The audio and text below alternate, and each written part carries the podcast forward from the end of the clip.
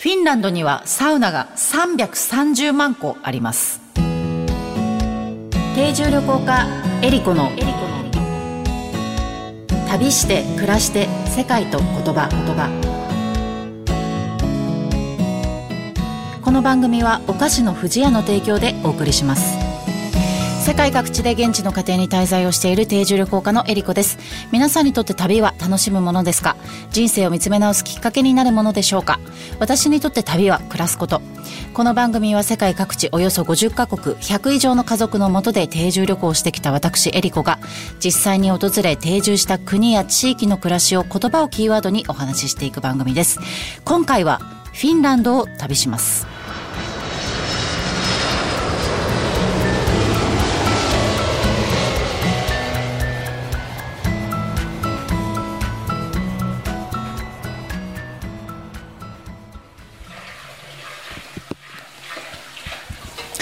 フィンランド、ヨーロッパ北東部にあり、スウェーデン、ノルウェー、ロシアと国境を接している国です。首都はヘルシンキ。国土は日本よりやや小さく、人口は550万人です。フィンランド語、スウェーデン語が公用語として話されています。日本ではムーミン、マリメッコ、サンタクロース、陶器のアラビア、イッタラなどが有名ですね。えー、世界幸福度ランキングでは、えー、4年連続1位を獲得しているという国です。世界ではいろいろな言語が話されていますが、言葉にはその国の歴史や文化、習慣がぎゅっと詰まっています。言葉を知ればその国のことがより深く感じられます。今回の旅言葉は、サウナです。えー、日本でもおなじみですね。サウナなんですけれども、まあ暑いのが苦手な方とかはちょっとね、あのサウナに入る習慣とかはないと思うんですけど、実は私もですね、暑いのが苦手でして、あの、フィンランドに行くまでサウナってちょっとこう、苦手であんまり入ったことがなかったんですけれども、あの、本場のフィンランドに行ってからですね、サウナが大好きになった人間なんですね。で、サウナっていうのは多分世界で一番有名なフィンランド語だと思います。みんなが知っていて、世界どこでも共通して使われている言葉だと思うんですけども、あの、現地のあの、フィンランド語の意味では蒸し風呂という意味があるんですね。で、私がフィンランドを旅したのは2017年なんですけども、2ヶ月間ほど滞在しまして、えー、その間サウナにはほぼ毎日 入っていました。なので、あの、フィンランド人の暮らしっていうのは、こう、衣食住、サウナと言っていいほどですね、あの彼らの生活には欠かせないものなんですね。で、実際サウナって本当にどこでもあるんですけども、えー、いくつぐらいあるのかなと思ってちょっと調べてみましたら、なんと330万個あるんだそうで、え人口が550万人ですから、まあ一家に一つ、一サウナっていうのは必ずあるっていうような感じでしょうね、きっとね。あの、車の数より多いんだそうです。で、サウナがある場所もな面白くって、あの、国会議事堂の中にもサウナがあったりとか、あと昔はですね、電車の中にもサウナがついていたそうで、で、日本にあるあの中日フィンランド大使館には、えー、職員用サウナと来客用のサウナそして大使用のサウナが常設してあるんだそうです。まあ、それぐらい本当サウナと関わりが深いというフィンランドなんですけれどもあのサウナ自体は2000年前からすでにヨーロッパ各地にあったと言われているんですね。で考古学的にはこう石器時代に遡るほど古い歴史の古いものなんだそうです。で、もともとこう食材をスモークしていた部屋があって、いつの間にかこう人々を温めるためのこうサウナ室っていうのに進化していったそうなんですけども、今では世界文化遺産にもね、登録されています。で、フィンランド人はこの一家に一つサウナと、あと湖、人、湖を持ってると言われているくらいサウナが多くあります。で、私も現地でですね、このサウナをあの体験も何回もしまして、あの日本のサウナと、あ、ちょっと全然違うなと思ったところが結構あったんですけども、まずですね、サウナのこの、あの、部屋の中に時計がないんですよ。で、日本ってちょっと我慢大会じゃないんですけど、何分サウナに入ったかなみたいな、こう時計を見ながらね、入るっていうのがあって、絶対日本のサウナって時計がついてるはずだと思うんですけども、あの、時計ついってないんですよね。で、ちょっと薄暗いんですよ、フィンランドのサウナって。まあ日本もちょっとね、薄暗いかもしれないんですけども。で、こう、自分のこう、汗発汗するした感じだったりとか体の体調とか状態でのタイミングでこう出たり入ったりするっていう感じでまあ本当にこうちょっと我慢して長くいようっていう感じではなかったような気がしますね。で首都のヒあのヘルシンキでは私はマンションに暮らす家族のとこに定住してたんですけどもあのそこではあの家の中ではなくって共同サウナがあって。てあの曜日によって男性女性ってこう分かれていて入れるようになってたんですがあの学生のね一人暮らしのお家にもちょっとお邪魔させてもらったことがあってでほんとちっちゃいアパートだったんですけどもその中にもあのちゃんとサウナがついてましただから日本でいうと湯船がこうちゃんとついてるみたいな感覚でねあのサウナもついてるっていうような感じだったんですけども。あのヘルシンキに滞在した後にあの南東部にあるこうカレリア地方っていうところがあるんですけどもそこにも滞在させてもらったんですねそこのお家はあの森の中にある一軒家だったんですけど60代のご夫婦は2人であの住んでいるお家で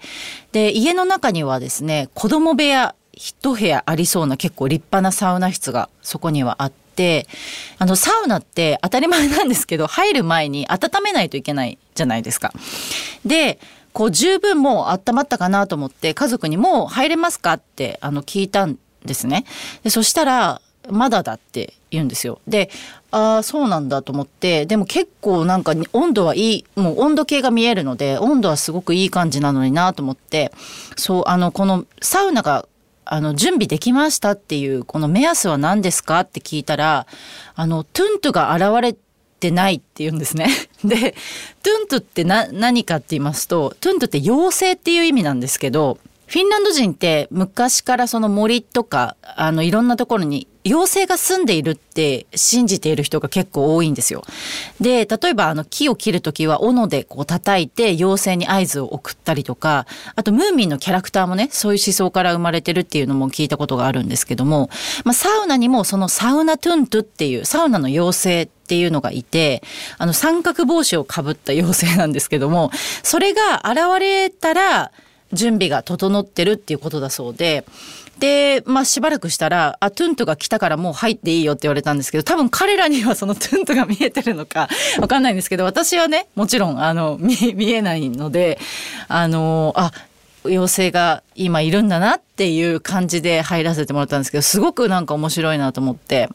で、そのサウナっていうのはフィンランド人にとってこう日常的なものでもあるんですけど、休みの日もね、サウナに入るんですよ。で、特にあの長期の休みとかになると、サマーコテージのような場所に行って、菜園をしたり、あの森を歩いたりするんですけど、コテージには必ずあのサウナ小屋みたいなのがあって、で、こう湖の近くに建てられてることが多いんですけど、ちなみにあのフィンランドは湖が国内に約19万個ある。って言われていてそれもすごく多いんですけど初めてあのフィンランドに到着するあの飛行機からの窓から見下ろした時にですねこう湖とちっちゃい島が本当に複雑に入り組んでるのが見えてこんなに湖が多いんだなっていう多さを感じたのを覚えてるんですけどあの、まあ、国内に19万個あるんだそうで。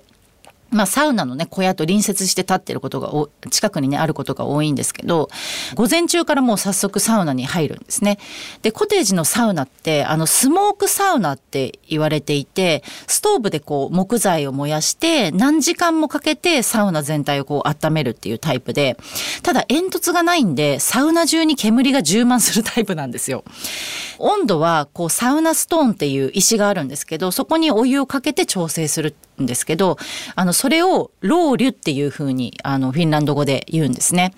で、皆さんちょっと見たことあるかもしれないんですけど、白樺の若葉をこう束で束ねあの枝をね束ねたものがあるんですけどそれビビヒタって言うんですね。でそれをこう体でちょっとこう撫でたり叩いたりとかするとこうリラックス効果があってあのフィンランドには昔からある健康法なんだそうなんですけどだいたいサウナの温度って90度から100度ぐらいなんですね。で、まあ私結構暑いの苦手なんですけど、なんかこうわ嫌な暑さじゃないっていうか、本当に体の内側からこうじわじわこう、暖かくなっていくっていう感じで、で、本当にもう、すっごい温まったなと思ったら、今度外に出て、そのまま湖に飛び込むんですね。それでこう、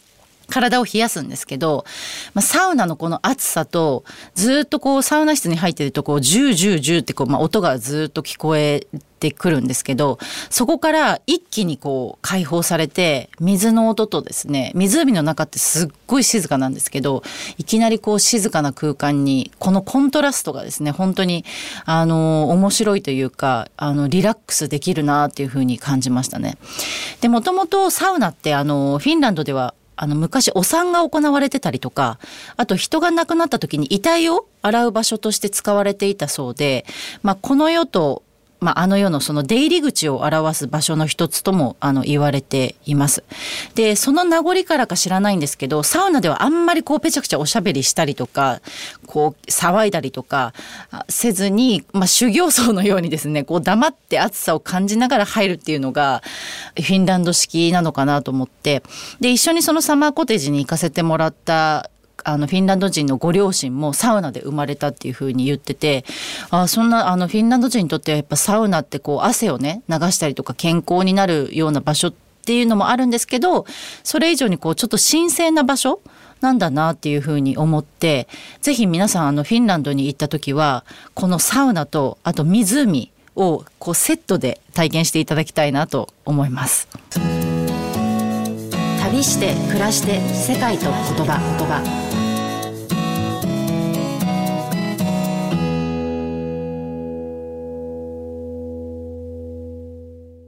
ここでお知らせです。富士屋のウェブサイトに私、エリコがペコちゃんと一緒に旅をして見えた世界の国々の文化や習慣についてのコラムが掲載されています。富士屋のウェブサイトのトップページからペコちゃんの森のバナーをクリックしてエリコペコちゃんの旅の記事にお入りください。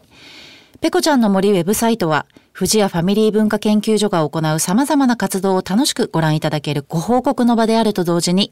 お客様とのコミュニケーションの場としても活用していただけるサイトで、毎月定期更新しています。エリコペコちゃんの森のコラムの他にも、長野県黒姫にあるペコちゃんの森の様子や、森林整備活動のご報告、スマイルをテーマにした川柳の募集、オリジナル壁紙カレンダーがダウンロードできるコーナーなどもあります。ぜひ、藤屋のウェブサイト、ペコちゃんの森を覗いてみてください。